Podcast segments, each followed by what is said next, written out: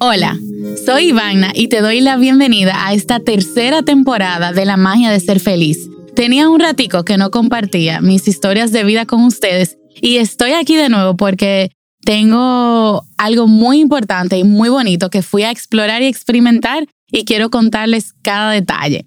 En agosto del año pasado decidí emprender una aventura. Me fui a conocer los países más felices del mundo, me fui a entender qué es la felicidad para ellos, cómo la experimentan y expresan, entender y vivir la vida de los locales y las experiencias de compatriotas dominicanos que se mudan allá. A los países que visité los han catalogado como los países más felices del mundo y la curiosidad me mataba. Abróchate el cinturón y acompáñame en este viaje donde iremos a cuatro de los países más felices del mundo. Yo pensaba que había conocido y vivido lo más divertido, lo más chulo, lo más increíble del viaje. Porque la verdad que con la parada anterior en Suecia tuve momentos increíbles y Suecia es un país hermoso. Pero eh, cuando llegué a Finlandia, descubrí otra filosofía de vida y descubrí una fuerza con la que conecté, de la que te voy a hablar hoy, que, que en realidad me hace todo el sentido del mundo, el por qué este hoy es el país más feliz del mundo. Antes de entrar en eso, quiero contarles cómo llegué, porque estaban cerrando los países. O sea, imagínate que estamos en noviembre del 2020 ya yo tenía algunos ochenta y pico días eh, dando vueltas por Suiza, Dinamarca, Suecia, incluso visité Liechtenstein y eh, se estaban cerrando las fronteras, se estaban volviendo más estrictos en los viajes, especialmente si no había una razón laboral o académica o familiar, la cual yo más o menos en buen dominicano me guillé, pero, pero llegué en, en un crucero eh, tenía la opción de vuelo, pero los vuelos estaban complicados, el tren y, las guaguas también. Y nada, lo que hice fue que tomé, tomé un tren hacia Estocolmo y ahí me monté en el crucero, en el ferry. Cuando llego al ferry, me, en el mar Báltico, íbamos hacia Turku, que queda en Finlandia, una de las, una de las ciudades más grandes en Finlandia. Eh, estoy en el tren y vamos en el crucero. Y son las 10 de la mañana y yo mm, subo a la habitación y dejo todo y digo, déjame curiosear y déjame dar la vuelta por el crucero. Y yo en todo el viaje tuve como la, la vibra de yo quiero experimentar como los locales, yo quiero, aunque no los entienda, actuar como ellos para saber qué sienten. Y cuando bajo, eh, que doy vueltas por el crucero, eh, por el ferry, no hay, no veo mucha gente, no veo mucho movimiento, pero cuando voy al área del bar eh, y la música en vivo, o sea, está lleno y está todo el mundo, en su mayoría o parejas o personas, individuos solos, sentados con una cerveza, mirando hacia el mar. Y dije, bueno, son las 10 de la mañana, pero yo hago lo que hacen los locales, déjame sentarme aquí, oír mi música y, y vivir el momento. Y recuerdo que estaban tocando la canción No Woman, No Cry. Y yo me senté, me pedí mi cerveza, me siento a mirar el mar, igual que las personas que estaban a mis lados. Y yo sentí, yo sentí como una soledad. Y recordé siempre, recordé haber leído que estos países tienen altos niveles de soledad y que las personas eh, viven vidas eh, muy solitarias. Incluso que recuerdo, recordé en ese momento una noticia que me chocó muchísimo, de, tenía como dos o tres años de antigüedad, de un señor que falleció y no lo encontraron en su apartamento hasta como luego de un año y medio. Y tú te preguntas, ven acá, y esa persona, sus compañeros de trabajo, su familia, sus amigos, el cartero, qué sé yo, o sea, cualquier persona con la que tú interactúas, no te llega a extrañar uno, dos, tres, cuatro, ocho meses después. Y a mí eso me impresionó muchísimo. Yo decía, no, es que eso, eso tiene que ser mentira, pero realmente salió en las noticias y se volvió eh, viral. Y en ese momento que el, el señor está tocando No Woman No Cry en vivo y yo, y son las 10 de la mañana y yo me estoy bebiendo mi cerveza imitando a los locales, yo sentí esa soledad. Y, o sea, hasta me salieron la lágrima y todo. Y en este episodio les, les tengo unos beats, eh, unos regalitos, vamos a decir, unos beats bonitos, porque les voy a poner los audios de ese momento.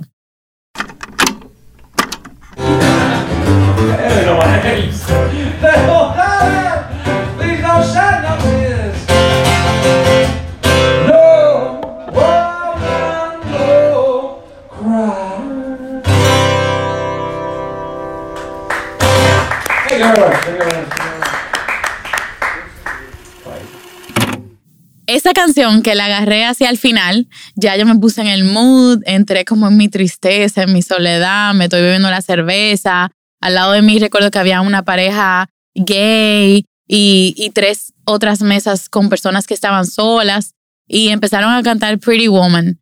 Y yo decidí como profundizar más en ese momento y en ese sentimiento y dejarme sentir esa soledad.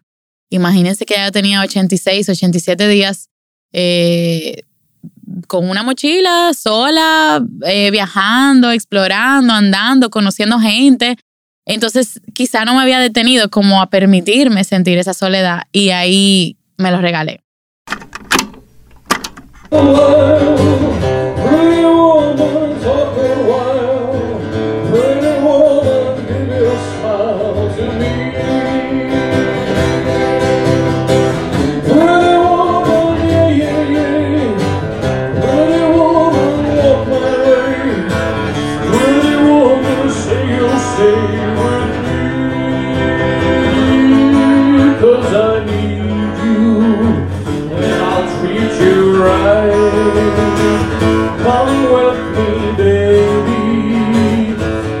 nights and.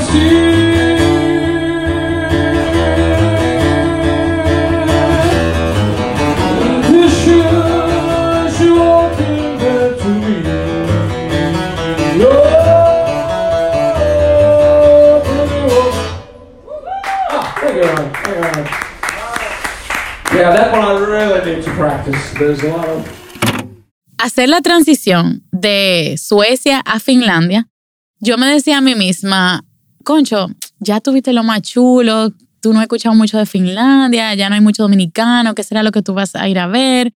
Eh, y Suecia se sintió un país que estaba tan vivo y tan conectado con la naturaleza que yo realmente sentía mucha curiosidad de qué me puede impresionar a mí de Finlandia.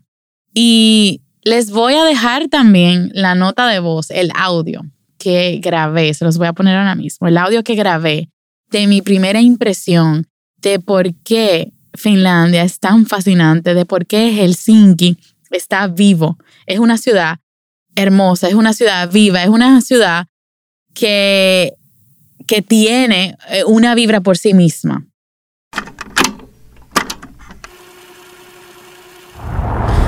La verdad que llegué anoche a Helsinki y fue como awkward porque llegué tarde. El idioma es súper incómodo para mí. Yo no, no, me choca la forma en que hablan y, me siento así como fuera de, no de control, pero hasta de seguridad. Pero la verdad que qué ciudad tan bella, qué impresionante, no es tan grande. Qué cosa tan impresionante, wow. Es muy medieval, es muy europea, eh, pero muy chic, muy fashion, o sea, es, eh, wow, impresionante, impresionante. Algo que a mí me causó mucha gracia fue saber que entre los países nórdicos ellos se relajan, o sea, ellos relajan sus lenguajes, sus gestos, sus costumbres y me hizo sentir un poquito como aquí en Latinoamérica, que a veces nosotros podemos relajar el acento o, las palabras que utiliza quizá una persona de Puerto Rico, un chileno, un argentino, y me sentí como muy en casa viéndolos a ellos y escuchándolos o aprendiendo de cómo ellos eh, se relajaban entre ellos mismos. Y algo que aprendí de, de cómo ellos relajan a nosotros, los latinos, es que ellos dicen mañana, mañana. Y mañana, mañana, según ellos, es que a nosotros nos gusta dejar todo para mañana. En los, los nórdicos tienen una cultura muy marcada de planificación. Tienen una cultura de, tú sabes que yo sé lo que yo voy a hacer entre semana. Yo sé dónde yo voy a estar en un mes a las 2 de la tarde. Literalmente, y ellos te lo cuentan. Si tú no agendas conmigo hoy, eh, yo no te puedo ver por la próxima tres semanas. O sea, el cafecito, la reunión, incluso que en Finlandia yo me reuní con una persona que fue profesora mía en la Universidad de Michigan tuve eh, el bellísimo momento de poder ir a visitar la universidad en Palo Alto, en Helsinki, conversar con ella, intercambiar experiencias, aprender de ella. Ella es, es finlandesa. Y, y, conocer eso, de cómo ellos nos relajan a nosotros mañana mañana, me hizo un poquito abrir los ojos y decir, concho, ¿qué de mi vida yo estoy dejando para mañana mañana? ¿Qué de mi vida yo eh, no estoy planificando, sino que lo tengo así como en una gavetica, en una gavetica de sueños, que yo en algún momento decidí guardarlo. Y una noche, pensando en esa filosofía de mañana mañana, una noche en Finlandia, en el hotel, yo estoy acostada, eran quizá la una, dos de la madrugada, eh, pero como aquí a esa hora son las cinco, seis de la tarde, yo todavía estaba un poquito activa, eh, conversando con amigos, familia, etc. Y yo dije, ¿tú sabes qué? Déjame abrir esa gavetica. Déjame abrir esa gavetica de sueños que de cosas que en algún momento yo me dije a mí misma que yo quería hacer y por una u otra razón la dejé de lado o la abandoné. Y resulta que yo en el 2015 me había enamorado de unos proyectos eh, de apartamentos frente a la zona colonial. Y yo esa noche, en plena madrugada en Finlandia, me acordé de ese sueño, de ese, de ese objetivo, de, de esa idea que tuve. Y que la dejé porque me dijeron que yo estaba loca, que como yo me iba a poner a sacar un préstamo para un apartamento, que me olvidé de eso. Y dije, bueno, ok, sí, me olvidé de eso. Y esa noche dije, tú sabes qué, no, no mañana, mañana, yo voy a abrir mi gavetica de mi sueño, voy a sacar ese sueño. Y entré al Instagram a buscar qué había pasado con esos apartamentos, en qué estaban, eh, si se vendieron todos, etc. Y resulta que construyeron, en ese complejo, construyeron otro eh, edificio, pero boutique, apartamentos más pequeños para inversión y para, eh, para ponerlos en Airbnb. Y les hago la historia eh, porque tiene un aprendizaje y porque eso nació en Finlandia, pero vino de esa filosofía de no vivir mañana mañana como vivimos los latinos. Bueno, esa noche entré, me volví a enamorar del sueño del proyecto y les puedo decir que hoy, o sea, seis meses después, cinco meses después, eh, soy la proud owner de un apartamento en ese edificio, el D6, y fue justo por aprender eso de ellos, de no dejar las cosas para mañana mañana. Eh, los finlandeses se caracterizan porque, aunque tienen mucha paciencia, mucha paciencia y saben esperar en paz, que es el arte de la paciencia, se caracterizan por ser eficientes y por ejecutar. Entonces, algo, algo muy curioso de, los finlandeses antes de entrar en la filosofía de vida de ellos, eh, especialmente la filosofía eh, de felicidad, ellos, a diferencia, de, a diferencia de otros países en Europa, ellos no beben vino, no beben alcohol con el almuerzo, sino que ellos beben leche, o sea, leche. Y a mí, por lo menos, eso me chocó muchísimo porque en los almuerzos, en los restaurantes y todo, me preguntaban si yo quería leche y como que no, yo no quiero leche, yo no bebo leche y yo menos me voy a sentar en un restaurante a tomar leche.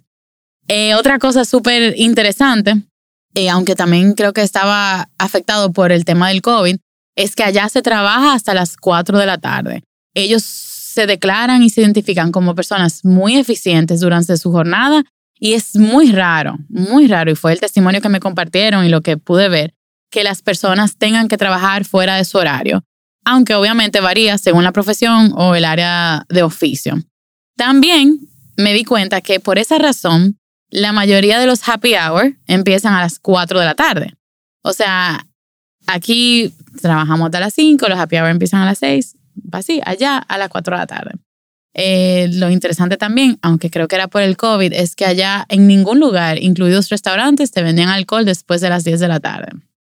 Ellos tienen un concepto de vida que mientras yo entrevistaba una finlandesa que era la directora de un subsistema de recursos humanos en una empresa muy grande, una de las eh, empresas de consultoría y de ingeniería eh, más importantes de, Europa, en donde hay varios dominicanos que, que laboran allá. Eh, entrevistándola, aprendí lo que es para ellos la filosofía de felicidad y por qué ellos son el país más feliz del mundo. Pero antes de contarles, les, les comento lo que más, literal, lo que más me impresionó. Y fue aprender, esto me lo comentaron varios de ellos y lo pude aprender incluso en los museos y en las visitas, es que ellos tienen una, vamos a decirle entre comillas, fijación con los saunas. Y yo decía como que cuál es el afán con los saunas. Y los finlandeses te cuentan que en su niñez y en su infancia, ellos iban todos los miércoles y todos los sábados al sauna con los abuelos, con los padres, con los hermanos, con los amiguitos.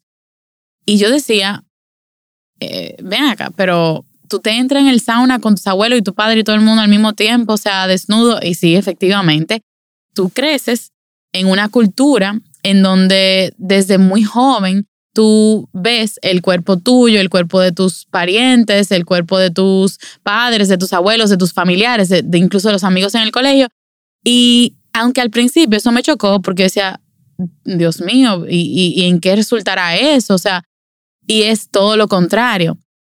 En una cultura como la nuestra, donde hay cierto morbo y hay cierta sexualidad, o bueno, no, la sexualidad está completamente atada al cuerpo y a la figura, ya sea del hombre o de la mujer, en, países como en Finlandia, eh, que tienen esa cultura del sauna, los niños y jóvenes crecen viendo cuerpos, crecen entendiendo cómo se va a ver su cuerpo en el futuro, cómo se ve el cuerpo eh, femenino, el masculino, el de un anciano, el de un adulto, el de un niño, y desarrollan eh, como un respeto por el cuerpo que no está para nada asociado con ningún tipo de morbo ni ningún tipo de sexualidad.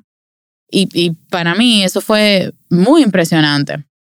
El, el segundo, el segundo concepto, o quiero decir, el, el regalo más grande de este viaje y, de todos los aprendizajes y las filosofías relacionadas a la felicidad fue la filosofía de vida Sisu, que en finlandés significa fuerza interior y que es un nivel de perseverancia que para algunos puede parecer una locura. La palabra sisu en finlandés significa entraña o intestino, o sea, literalmente gut, pero quiere decir la fuerza que viene de adentro. Y yo preguntando, yo decía, pero entonces, ¿en qué consiste esa filosofía mítica finlandesa? Que definitivamente debe tener algo que ver con el hecho de que este sea uno de los países más felices del mundo y reporten estados de bienestar como lo hacen.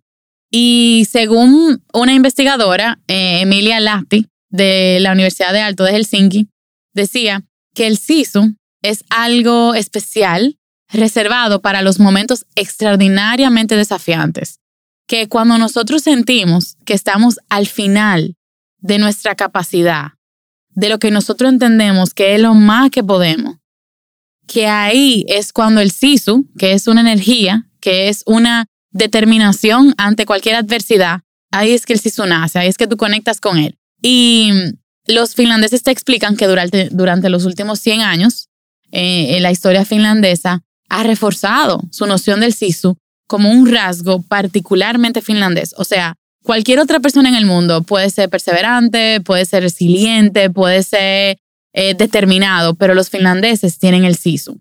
Y yo entrevistando a esa señora, que era um, directora de uno de los subsistemas de recursos humanos, yo le decía, ¿y qué significa eso del sisu? Y nunca se me va a olvidar, su respuesta fue, Ivana, We just don't give up. Y cuando ella me dijo eso, a mí se me aguaron los ojos, yo sentí como un flechazo, como que yo conecté con la ideología y yo la entendí. Yo entendí cuando ella me explicaba que es que el SISU es nosotros saber que todo lo que se nos presenta afuera tiene una razón y que el único obstáculo de superarlo es qué tanto podemos conectar con esa fuerza interior que llevamos, que tenemos y que somos, que sí tiene capacidad de enfrentarlo y de superarlo. Y eso imagínense que me llevó varios días de reflexión, de muchísima curiosidad y que a mí definitivamente me encantó. Ahí fue que yo me convencí de que la ruta, aunque no fue planificada, sí fue perfecta y que haber terminado el viaje con Finlandia eh, fue un cierre bellísimo. Y uno de los aprendizajes quizá más emblemáticos para mí de, esta etapa y de estos meses fue eh, que la felicidad es ciencia y la estudian varias disciplinas, ¿cierto? La felicidad es una ciencia, pero ser feliz es un arte. Y lo digo y lo repito y lo vivo y tal cual la música, la pintura, la danza, la cocina, la, e, el arte, tú lo expresas, lo interpretas, conectas o no conectas, lo manifiestas y se siente diferente. Y yo decía, bueno, a muchos de nosotros no nos enseñaron lo que es la felicidad, no nos sentaron y nos dieron una clase. Eh, nuestros padres no tenían la educación ni la inteligencia emocional de brindarnos conocimientos para nosotros entender, aprender y transformar ese concepto y aplicarlo, ese concepto de felicidad.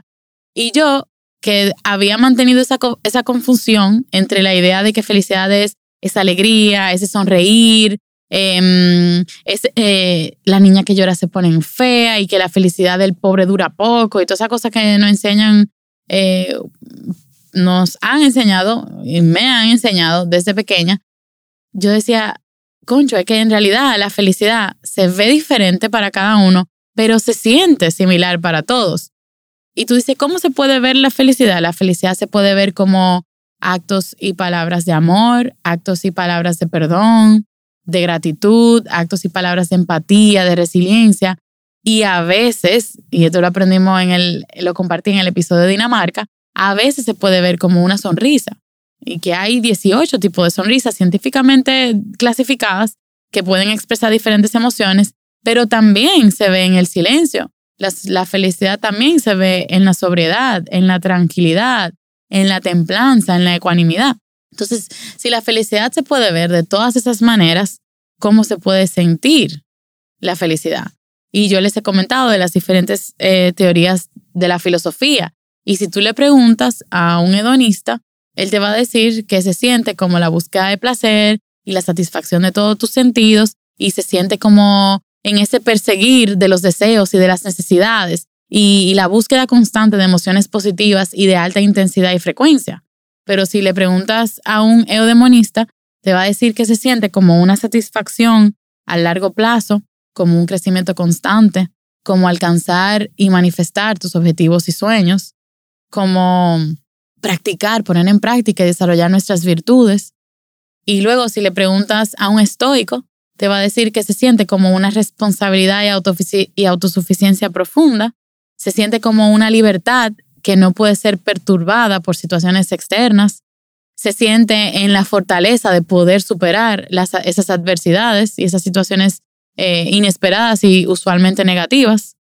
Y para mí, esa felicidad eh, y esa forma de arte, de ser feliz, se siente como la paz de estar en el lugar perfecto, agradeciendo cada paso del camino, se siente como la sabiduría de amar a los que me rodean, aceptarlos. Aprendí recientemente que el objetivo de, de las relaciones no es entender a los demás, sino sencillamente aceptarlos. No siempre los vamos a entender, y yo soy una gente que me gusta entender todo, se siente también como la alegría de poderme dedicar a cumplir mis sueños mientras aporto a un mundo mejor. Y finalmente se siente como esa coherencia de que me estoy esforzando y que estoy dando lo mejor de mí para ser esa mejor versión de mí.